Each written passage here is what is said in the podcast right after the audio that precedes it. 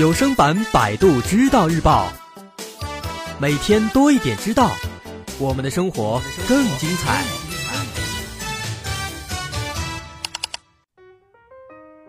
今天咱们来聊一个有关支付宝的话题。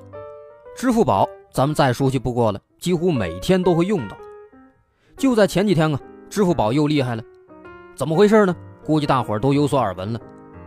从上个月的二十七号下午，支付宝新上线了一个校园日记和白领日记，哎，这两个东西呢，在网络上迅速的疯传，引发了热议。咱们先来看看这个校园日记和白领日记是什么东西。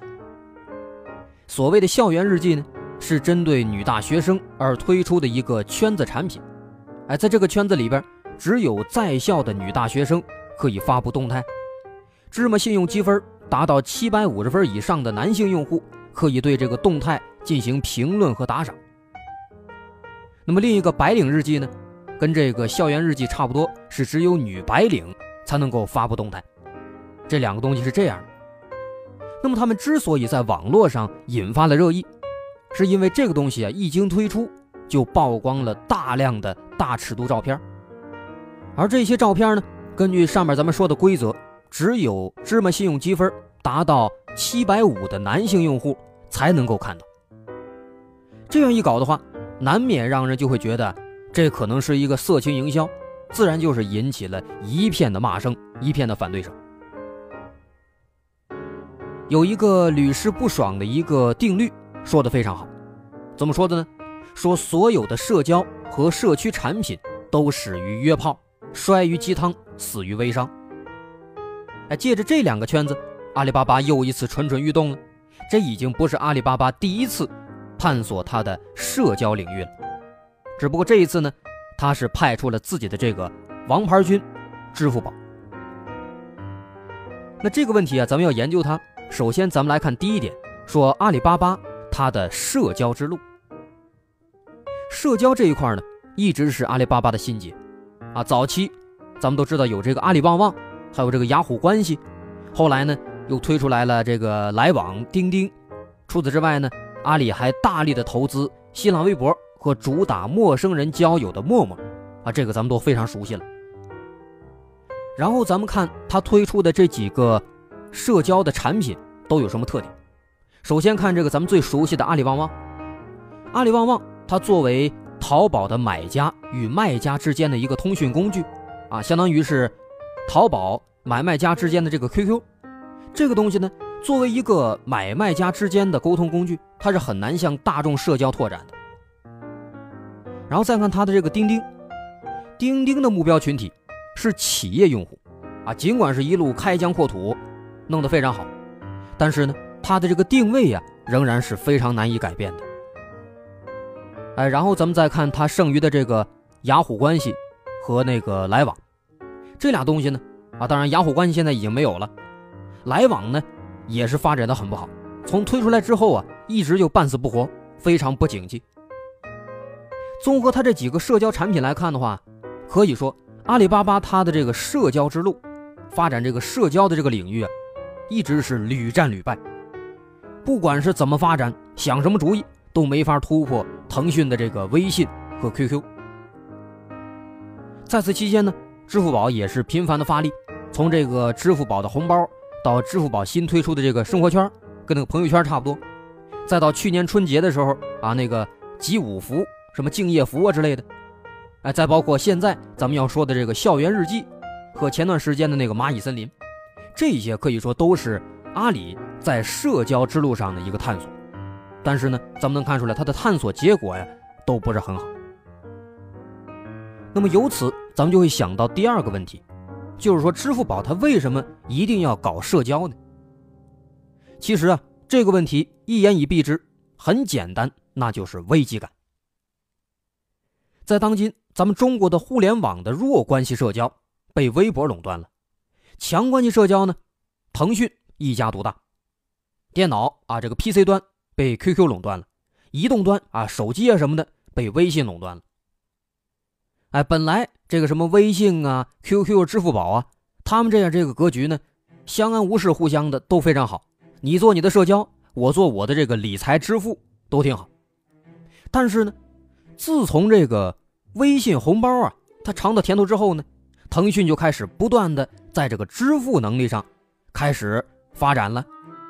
而且呢，借助腾讯它在这个社交上的这个优势啊，基于人与人的这个关系，这个腾讯方面的支付领域的发展一路可以说是所向披靡，甚至很多人预言啊，说之后腾讯会把支付宝给干掉。这样一来，腾讯这么发展，它就抢占了本来是该由支付宝称霸的这个支付市场。这么看的话，那支付宝肯定就不乐意了。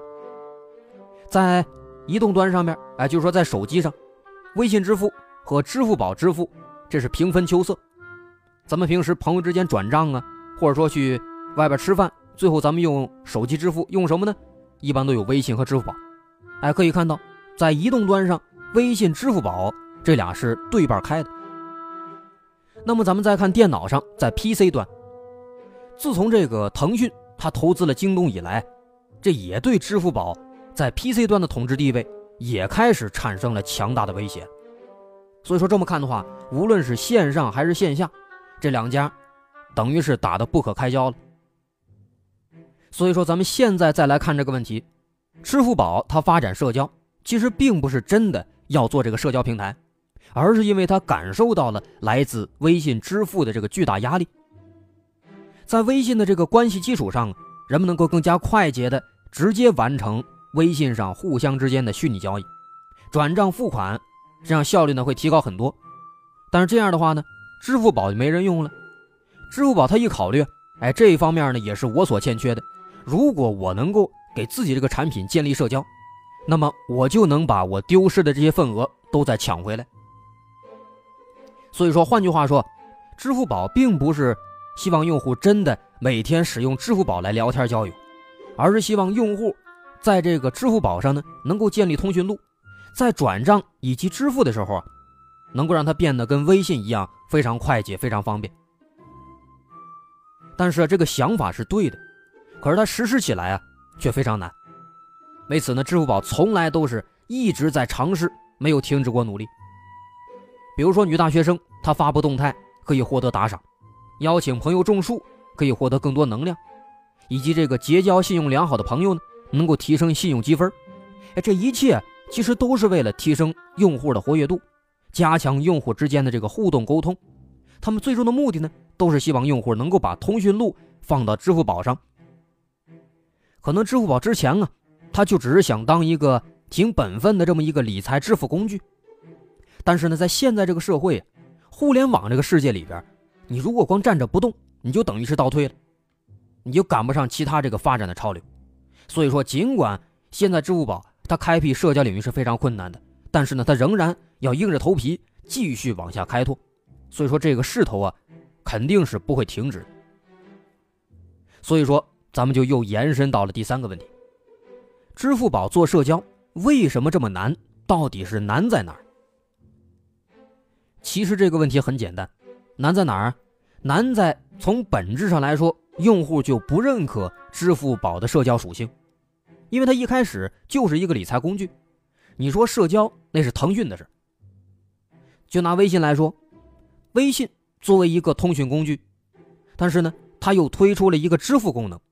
那么用户会觉得，哎呦，这个微信现在好用了，如虎添翼，给生活带来便利，认为这是理所应当的，我肯定支持。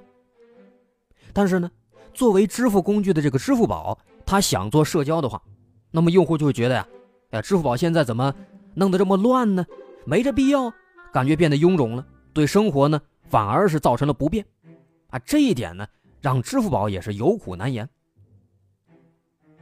从社交往支付做，啊，这是容易的，但是呢，从支付做的社交，就是非常难的了，难如登天。这是因为啊。先建立关系，后产生交易，这个规则呢，几乎是从过去到现在几千年来一直都没变的。那么，支付宝现在它做的，等于是在从这个规律上，在这个规则上呢，逆着往前走，啊，这样肯定是很难很难的了。所以说，对于支付宝来说，它要怎么找到一个方式，让用户能够一步一步的把他的通讯录转移到支付宝上，这是一个很困难，而且是一个非常漫长的探索过程。转过头来再看这次推的这个校园日记、白领日记，啊，虽然可能这让支付宝又向前迈了一小步，但是呢，它确实应该被当做一个教训，以后再更加完善，推出更加好的产品来。好，这篇内容来自百度知道日报的特约作者 OKCON 比特币，作者是李坏。